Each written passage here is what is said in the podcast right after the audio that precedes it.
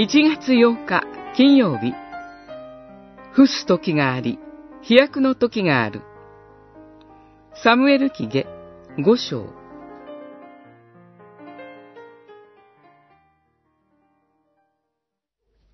ダビデはこの要害に住み、それをダビデの町と呼び、ミロから内部まで、周囲に城壁を築いた。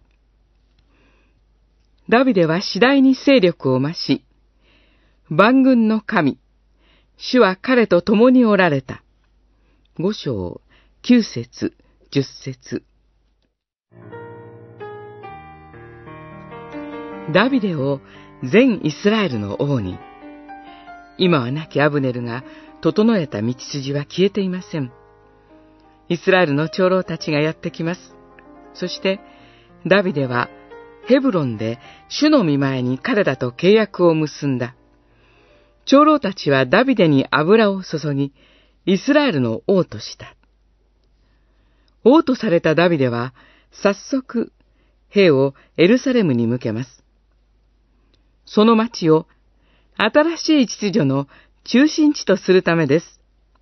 エルサレムは、イスラエルとユダの境界線にあり、両陣営の力が共に及ばない空白地帯でした。